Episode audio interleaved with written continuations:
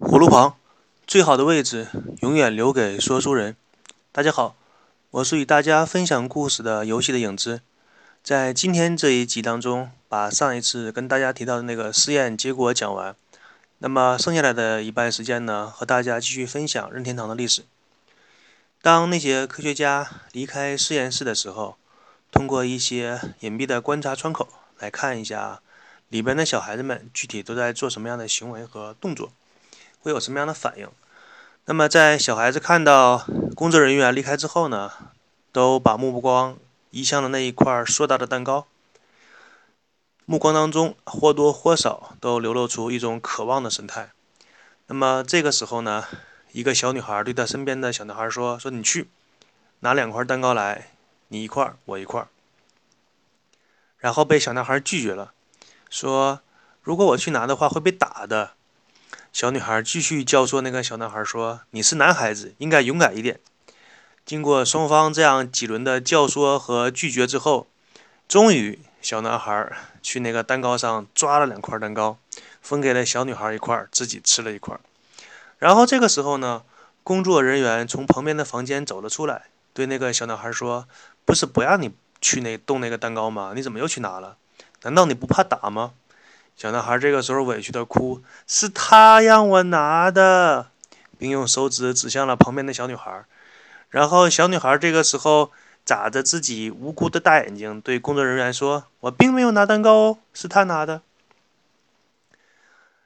那么在这之后呢？那个犯规的小男孩遭到了什么样的处罚，已经不是这个实验最重要的部分了。可能很多人看过这个实验之后。只是会觉得那个小女孩会比小男孩聪明一些，并没有多想。这里呢，我在这里跟大家延展一下这个试验，讲的更加具有代表性一些。如果说那不是一块蛋糕，而是一千万人民币呢？而那个会遭到惩罚的小孩子的工作人员，会去惩罚小孩子的工作人员是法律呢？这里将会是一种什么样的情景？大概有的人觉得这是一种夸大其词的说法吧。但是如果各位听过一些关于贪官报道的故事的话，会发现绝大多数的贪官都是说来满足自己妻子或者是小三儿买名车、名表、别墅，这种说法也不在少数。并且报道这些资料的也是我们的主流媒体。如果主流媒体，都这样报道的话，那么在这里再跟大家分享一些吧。记得好像是前些年吧，最新的数据就没有怎么太留心了。大概说有百分之七十以上的贪官被举报，都是由于身边的小三、小四、小五、六七八九十勾圈凯尖给举报的。这个其实也并不难理解，毕竟最了解你的人就是跟你同床共枕的人嘛。在这里想跟大家说的呢是，贪官付出了那么大的代价和风险才得到的东西，而作为他身边的女性，小三儿也好，正式的妻子也罢，却几乎不费任何吹灰之力和风险就能获得同样的那种物质享受和条件。而一旦东窗事发，两者所面临的惩罚可以说完全不是一个级别的。对于贪官来说是牢狱之灾，而对于贪官身边的女人来说，不过是从头再来。再找一个土豪去做朋友罢了。所以说，在这个世界，没有女权主义者口中形容的那么不平等。相反，在一些时候呢，女性是占有主动权的，甚至说是享有特权的。我不知道我的听众当中有没有女性听众。所以说，故事讲到这里的话，我说明一下，我对女性是表示尊重的，我欣赏她们的美丽，更加赞成她们的理性，只是对着。只是对那些一边享受女性特权，一边却要喊着男女平等的少数人，表示我个人的反感。曾经有个漫画家说过一段对女性非常精辟的总结，在这里不敢尝试拿出来与大家分享。那个漫画家说：“女人如果不性感，就要感性；不感性，就要理性。如果不理性，那么她至少需要还有一点自知之明。如果连自知之明都没有的话，那么她就只有不幸。”这里我们发现一个性感的女人，她无论做什么样的事情，总是事半功倍。你可以看不起这样一个现象，你也可以去讽刺和挖苦。甚至是嘲笑，但你却无力改变，因为这就是刻在人类基因链里面最基本的一些东西，就是他们构成了人类。就像千百年来，无论是古今中外，对男人和女人的最基本的欣赏的要求标准是：男人要求是财富，女人的要求是美丽。口才好的人呢，可以对这句世界流行的标准讽刺到一文不值。但是你讽刺之后，这个世界依然以这种标准来评价男人和女人。在很多直播节目里边，一个女主播普通话可以讲的不流利，没有什么；节目做的不搞笑，也没有什么。但是，一旦你长得丑，那就一个人都不会过来看了。反过来，男性在这边也是同样的道理。我们发现越来越多现在的男歌手都是走的偶像歌星的道路，相反却很少再有像张雨生、周华健、迈克尔·杰克逊那个年代出现那么多优秀的实力派歌手。总结一下，人们变了，变得更加自然了，变得毫不掩饰自己的想法和自己对这个世界的欲望。世界的进步总是以人类的欲望为前提和基础条件的。记得是九几年的时候。当第一个把超短裙穿在自己大腿上，并信步走在街上的女性出现在人们的视野的时候，几乎是所有的女性同胞都以“不要脸”“不知廉耻”“荡妇”这种人类语言当中最凶恶、最下流、最低贱、最卑鄙的词汇来形容那个女性。但以我们今天再次看到夏天的时候穿着超短裙、穿穿着热裤的女性，则被评为时尚、流行、性感。而且说来也可笑，当年辱骂那些女性不知廉耻、荡妇的那些女性，她们现在摇身一变，为人为人母，做妻子或者做母亲，却成为最支持自己女儿穿得性感的那一群人。不知道他们是大彻大悟了，还是只是人云亦云，没有自己的想法。所以呢，在前卫流行者的眼中看来，所有的道德都是对人类的束缚，是一个无药可救的笑话。那么女性的话题呢？今天我就与大家聊到这里，准确的说是两性的话题，男性我也多多少少聊了一点，因为这个星球上呢，除了男性就是女性嘛。这个话题从古至今千百年来被无论被无数的个人谈论过，也是一个非常有魔性的话题。那么扩展的知识讲完，回到我们的正题上来，继续来讲任天堂的历史。荒川石呢，在取得了自己妻子的同意之后，在第二年，也就是一九八零年的五月。带着自己的妻子、老婆来到了美国商业和文化的中心纽约市，开始了他们在异国他乡的创业历程。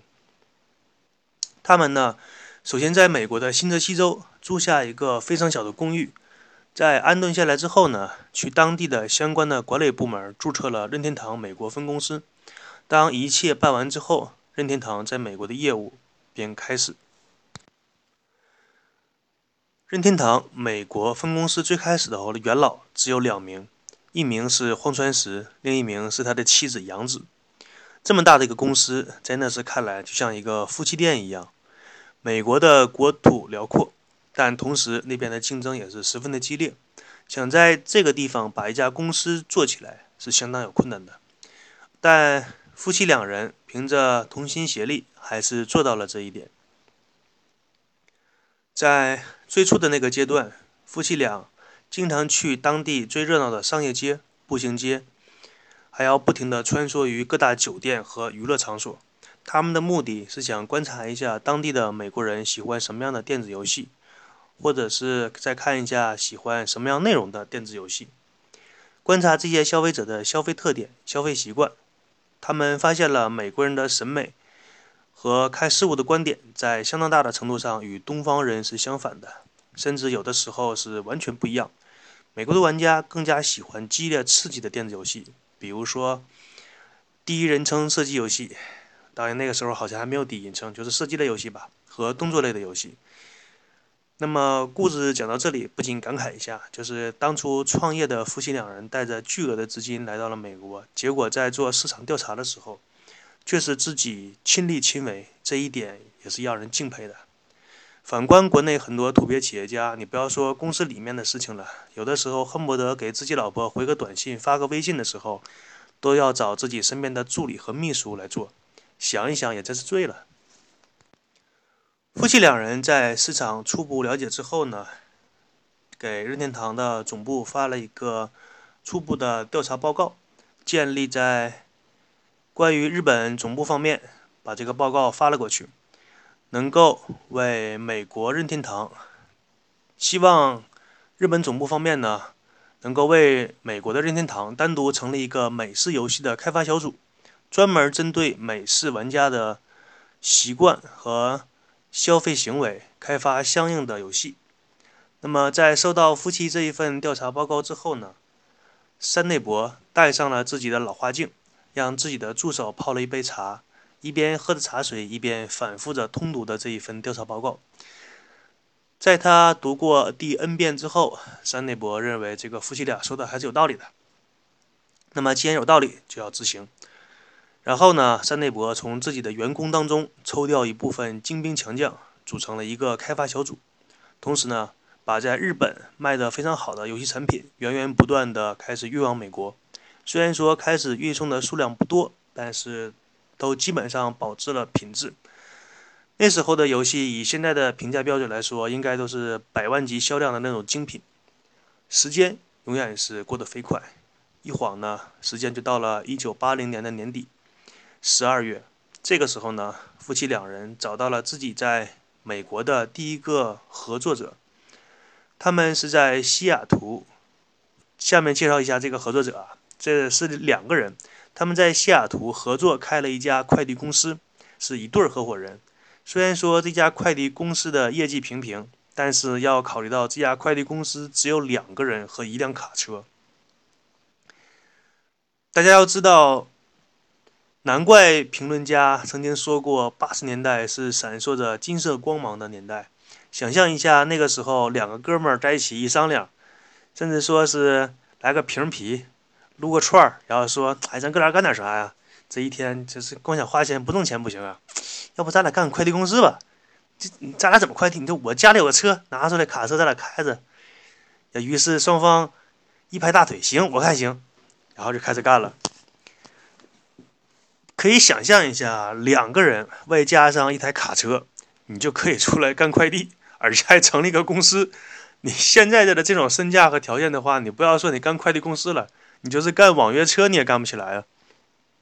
就像，呃，我们国家的九十年代初、九几年的时候，很多房地产大亨是兜里揣着几十万块钱的现金就去炒房子去了。